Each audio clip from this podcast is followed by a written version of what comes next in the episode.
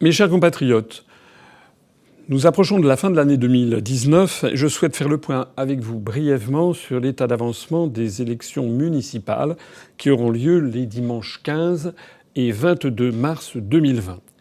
J'ai deux choses très importantes à vous dire.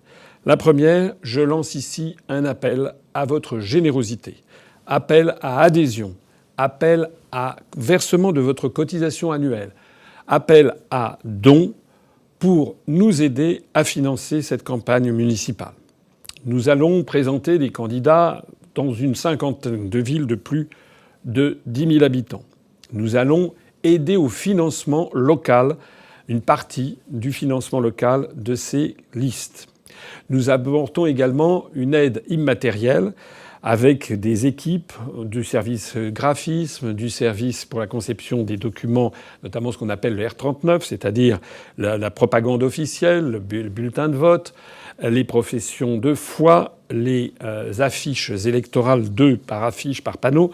Eh bien, tout ceci, nous allons participer à ce financement et nous allons avoir donc nous allons renforcer les équipes euh, par euh, des contrats à durée déterminée pour la durée des élections au siège. Donc tout ceci, eh bien, ça a un coût. Nous avons estimé ce coût à 400 000 euros. Nous ne sommes plus évidemment euh, dans les coûts des élections présidentielles où on avait récolté 1 800 000 euros, ou même des élections européennes où nous avions estimé le coût à 1 400 000 euros. Donc là, c'est évidemment beaucoup plus modeste, 400 000 euros. D'ailleurs, peut-être même n'aura-t-on pas besoin de tout si, comme je vais en parler dans un instant, dans quelques villes, nous n'arrivons pas à terminer la liste. Mais il est important pour nous de nous fixer cette cible de 400 000 euros. Si d'aventure on avait un petit surplus, bien on le mettrait au fond de roulement de notre mouvement politique. Donc mon premier message est celui-ci.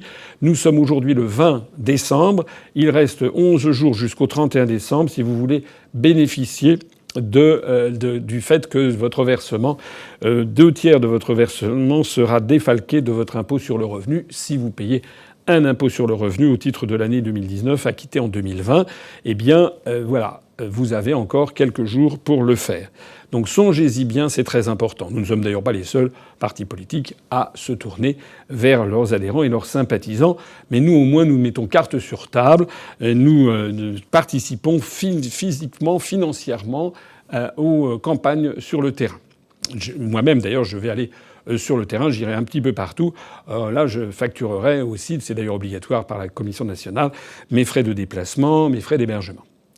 Euh, la Commission nationale des comptes de campagne et de financement politique exige et regarde ça de façon très vigilante. Le deuxième message que je voudrais dire, c'est un message de mobilisation générale. Nous avons parmi la cinquantaine de villes de plus de 10 000 habitants des villes où ça marche très bien. Je dirais par exemple La Courneuve en Seine-Saint-Denis où la liste est déjà complète, ce qui est un tour de force à ce stade de, de la, campagne qui n'a encore pas vraiment démarré. La campagne pour les municipales va vraiment démarrer à partir du 15 janvier. Donc à ce stade, c'est très très bien. Nous avons également des villes où les choses se passent très bien, où même si la liste n'est pas encore complète, elle est déjà à 50%, 60%, 70%. il y a du dynamisme sur place, beaucoup de dynamisme. Je pense à la ville de Bordeaux. Notre équipe avec Gilles Garçon est remarquable. Je pense à Julia Vincenzi. Ils font un, excellent duo tous les deux. Je pense à Nantes avec Hugo Saunier qui est très dynamique. Je pense également à Tourcoing. Je pense à euh. Enfin, je ne vais pas les citer tous parce que ça n'est pas tous le cas, mais il y en a quand même beaucoup. Ça marche, ça marche bien. Voilà.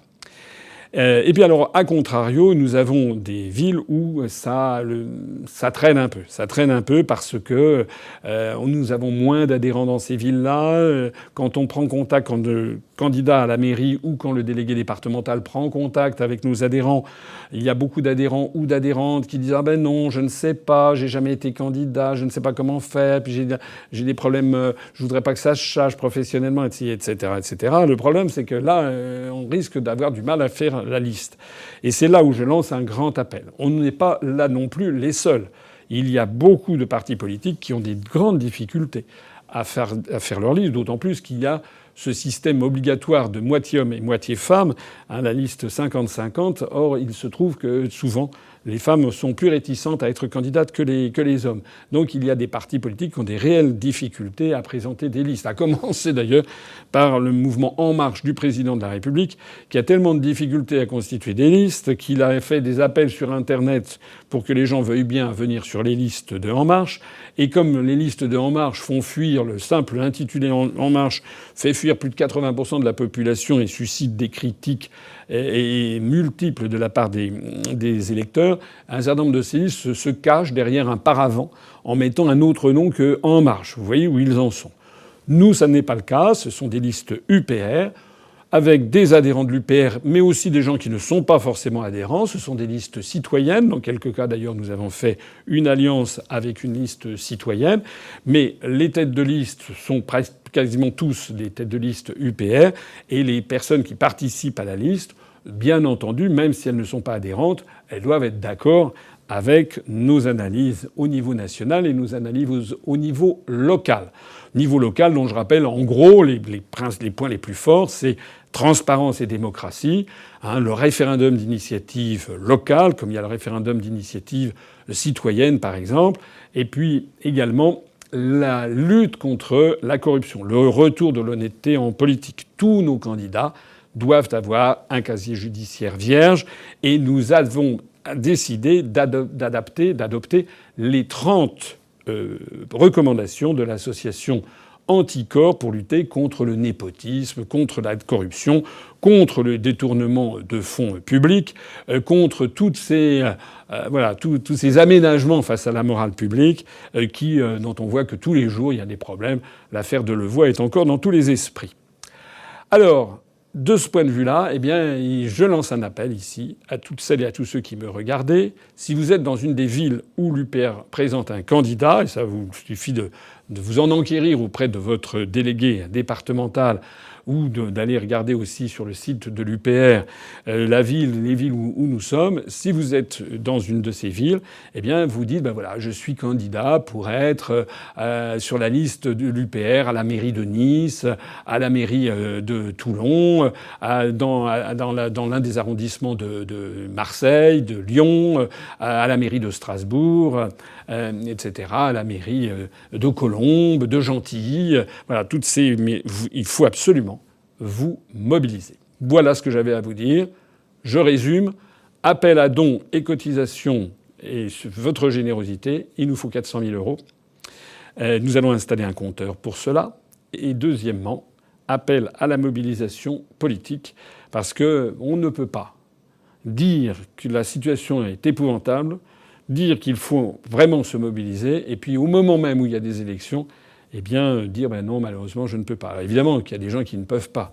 Mais il y a aussi parfois une certaine euh, réticence, euh, un certain euh, laisser aller, des gens qui disent à quoi bon, c'est le voisin qui va le faire, mais si tout le monde fait pareil, eh bien, on n'arrivera, on n'arrivera pas. C'est pas un problème qui concerne l'UPR. Au contraire, à l'UPR, nous avons d'ailleurs les adhérents et les militants les plus dynamiques de France. Maintenant, toute la scène politique et médiatique le sait.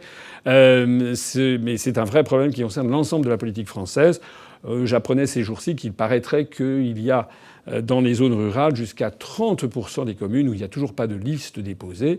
J'en profite ici et je conclurai là-dessus pour dire que si, parmi ceux qui me regardent, vous habitez dans un petit village euh, qui fait 1000, 1000 habitants, 1500 habitants, et s'il n'y a pas de liste ou s'il y a une liste mais qui a du mal à se, à se, à se boucler, eh bien là aussi, faites, allez-y.